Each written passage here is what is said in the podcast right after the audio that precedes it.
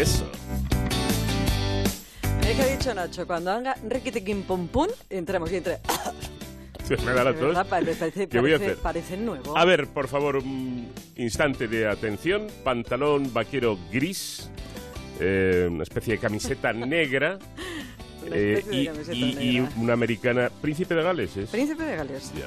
Eh, hoy llevas pinta de, de CEO de alguna empresa. ¿No te lo han contado? ¿No te ha dicho nada el director general Ah, de tu. de mi ascenso? Promoción. De mi promoción. Ya. No te he dicho nada. Bueno, luego cuando salgas. Venga. Bueno, señores, es jueves. Vamos a cuidarnos un poquitito, como hacemos aquí en Madrid en la Onda. Y agárrese los machos que, que hoy en el treinta y tantos vamos a hablar de la acrilamida. Sí, esa cancerígena sustancia que está en muchos alimentos y que ahora la Unión Europea ha puesto coto con una normativa que la semana pasada entró en vigor para que tanto la industria como nosotros en casa podamos evitarla. María Dolores del Castillo es investigadora científica del Grupo de Biociencia de Alimentos del Instituto de Investigación en Ciencias de la Alimentación. Lo que dice la normativa europea es que como este compuesto es cancerígeno y estamos expuestos en la dieta, ya hay unos valores de referencia de cuáles son los- las cantidades que están presentes y que debemos intentar ir a procesos que reduzcan estos niveles, entre los que se destacan, pues, por ejemplo, pues las eh, patatas fritas, o sea, y los productos de bollería y de panadería, el café, aunque el, instantáneo en este en esta categoría, y también pues hay algunos eh, sucedáneos del café que incluso pudiesen tener cantidades más altas que las de- que las del café instantáneo. ¿Nos hemos quedado con la copla? Bueno, pues a poner en cuarentena los sucedáneos de la chicoria, el café instantáneo, las patatas fritas, la bollería y un largo etcétera. Pero sobre todo el tabaco, que es donde más concentración de acrilamida hay. Quiero comerme un bocata de sin huesos, sandía y melón. Quiero comerme 14 filetes, castaña, chanquete y un kilo de arroz. Empecemos por el principio como los clásicos. La acrilamida, eh, esa cosa tan mala y tan cancerígena, es un compuesto químico que de forma natural se produce en los alimentos ricos en hidratos de carbono cuando se someten a temperaturas altas y a baja humedad. Vamos, cuando se fríen, se tuestan o se hornean. Esa reacción química que se da entre un aminoácido y los azúcares de los hidratos de carbono, ya sea fructosa o glucosa, lo que produce es ese color marrón de los alimentos tostados. Así que no tostemos tanto el pan. No lo testemos tanto. Evidentemente, cuando ya hay esta alarma social con el consumidor actual que está preocupado por su salud, va a dejar de consumir estos productos y eso no es una cosa que le interese al industrial moderno. Por tanto, se tiene que adaptar a nuestras necesidades y ya ellos, ya a día de hoy, están preocupados por mitigar este compuesto porque a nadie le interesa tener tóxicos en sus alimentos.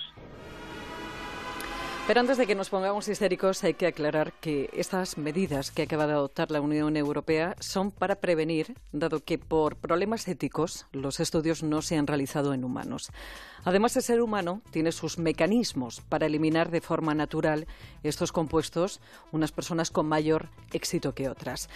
La alarma por la acrilamida se disparó hace más de 15 años cuando la Agencia Sueca de Seguridad Alimentaria reveló que esta sustancia no solamente aparecía en el humo del tabaco, sino también en los alimentos. Y ya existía, existía antes una norma europea del año 2013 a la cual se han ido adaptando algunos fabricantes, por lo que esto no es nuevo para el sector alimentario. La preocupación empezó a partir de 2000, cuando empezamos con toda esta historia de las eh, vacas locas, eh, luego de la fiebre porcina, eh, luego de la fiebre aviar. Hay una vigilancia muy importante desde el punto de vista de seguridad alimentaria de los alimentos, porque eh, es que tu alimento es, es tu salud y es la manera que tenemos que de garantizar que va a haber una salud sostenible. Quiere decir que vamos a tener un envejecimiento saludable sin padecer de enfermedades crónicas. Como dice la doctora María Dolores del Castillo, la salud y la enfermedad entran por la boca. Vamos, lo que siempre te digo. Ahora con esta normativa de lo que se trata es de reducir los niveles de exposición a esta sustancia de carácter cancerígeno, por lo que eh, se recomienda no freír los alimentos a más de 120 grados, optar por las patatas al vapor o guisadas, dejar de chamuscar los filetes en la sartén y, como no, ahora que empieza la época, no abrasar la carne, los pescados y las verduras en las barbacoas. Con elevada temperatura como pudiesen ser las patatas fritas, por eso eh, una forma de mitigar su presencia es disminuir la temperatura de fritura y el tiempo hasta no llegar a que estén tan doradas las patatas, sino solo un poquito doraditas.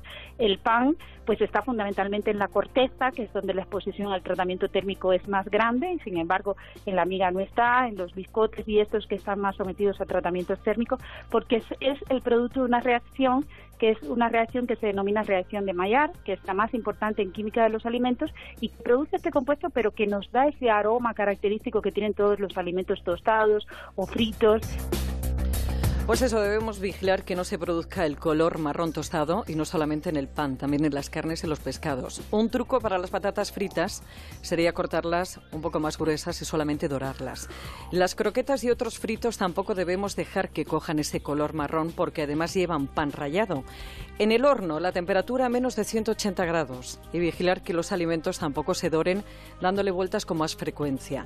Consumir café verde, es decir, el que no está tostado, el no torrefacto. Y por cierto, en cuanto a las patatas que hay que conservarlas, supongo que sabes, en sitios oscuros y frescos, cuando estas germinan, aumenta el almidón y al freírlas generan más acrilamida.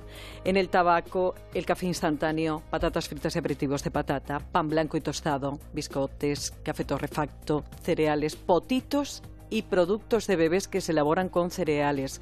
En la bollería, en las galletas.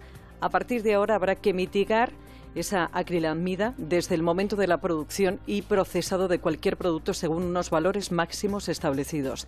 Además, las empresas deberán realizar análisis y muestreos constantes para asegurarse de no superar esos niveles marcados por la Unión Europea. Con lo cual, a partir de ahora, vamos a ver que algunos productos tienen un color un poco más clarito. Está mejor que nunca nada le Me acabas de alegrar el día, Pepi. Sabía yo que te iba a dar la tarde. Oye, espérate que te, no termino para dártela. Y para acabar y como aviso a fumadores, ah. mírame bien a la cara y a los ojos. Que no me miras donde me tienes que mirar. La gente, la gente se expone a muchísima más acrilamida por el humo del tabaco que por los alimentos. Y los fumadores tienen valores cinco veces más altos a esta sustancia cancerígena que las personas que no fuman. Yo me voy a abrir las venas directamente y así acabo antes. Hice un correo de un oyente. Qué angustia con la aquilamida. Eh, sí, sí, pero de verdad que hay que controlar un poquito esas temperaturas. No pasar de los 180 grados en el horno es importante. Ya sé que uno no mete el dedo a la hora de freír, pero no dejes que se tuesten demasiado, que se frían demasiado esas patatas fritas, esas croquetas. Yo creo que poquito a poco, haciendo un pequeño esfuerzo, lo vamos a conseguir. Y no fumar. Torreznos tampoco. Los torreznos no, pero qué buenos están leche. Bueno, a ver, vamos a ver que tampoco nos volvamos locos. ¿Eh? Que hay que necesitamos mucha cantidad de todo esto para que sea, em, yo qué sé, peligroso. Pero que aún así, si vamos controlando, mejor y si la industria lo controla, pues mejor, porque ahí es eh, donde no sabemos quién nos, nos estamos eh, comiendo, que estamos metiéndonos en el organismo. Que para cualquier eh, consulta ya sabes que tienes un correo electrónico que es treinta y tantos arroba onda cero punto es, que tienes en Twitter también treinta y tantos, que tienes eh, también en onda cero punto es barra treinta y tantos, una pestaña para poder, poder, recuperar cualquiera e incluso este volver a escucharlo. Y tienes más información en la web medicepepa.es y en el blog treinta y tantos, que también encuentras en Celebrities de Antena 3 Televisión. Ahora hablando en serio, Pepis. Di. Será por esto entonces, porque yo no entendía esto que mm, publicitan algunos eh, productos de frito a baja temperatura. Ah, claro. Y ahora lo entiendo. Claro. Eso quiere decir que la, la mida esta, pues. No parece. Menos presente, por lo menos. Muy bien. Lo que aprende uno con este De verdad, de verdad, te estoy. ¿Qué cosas? Te estoy. Y no te estaba mirando donde tú piensas, estaba mirando tu atuendo. Que quede claro. Bonita. Olha lá.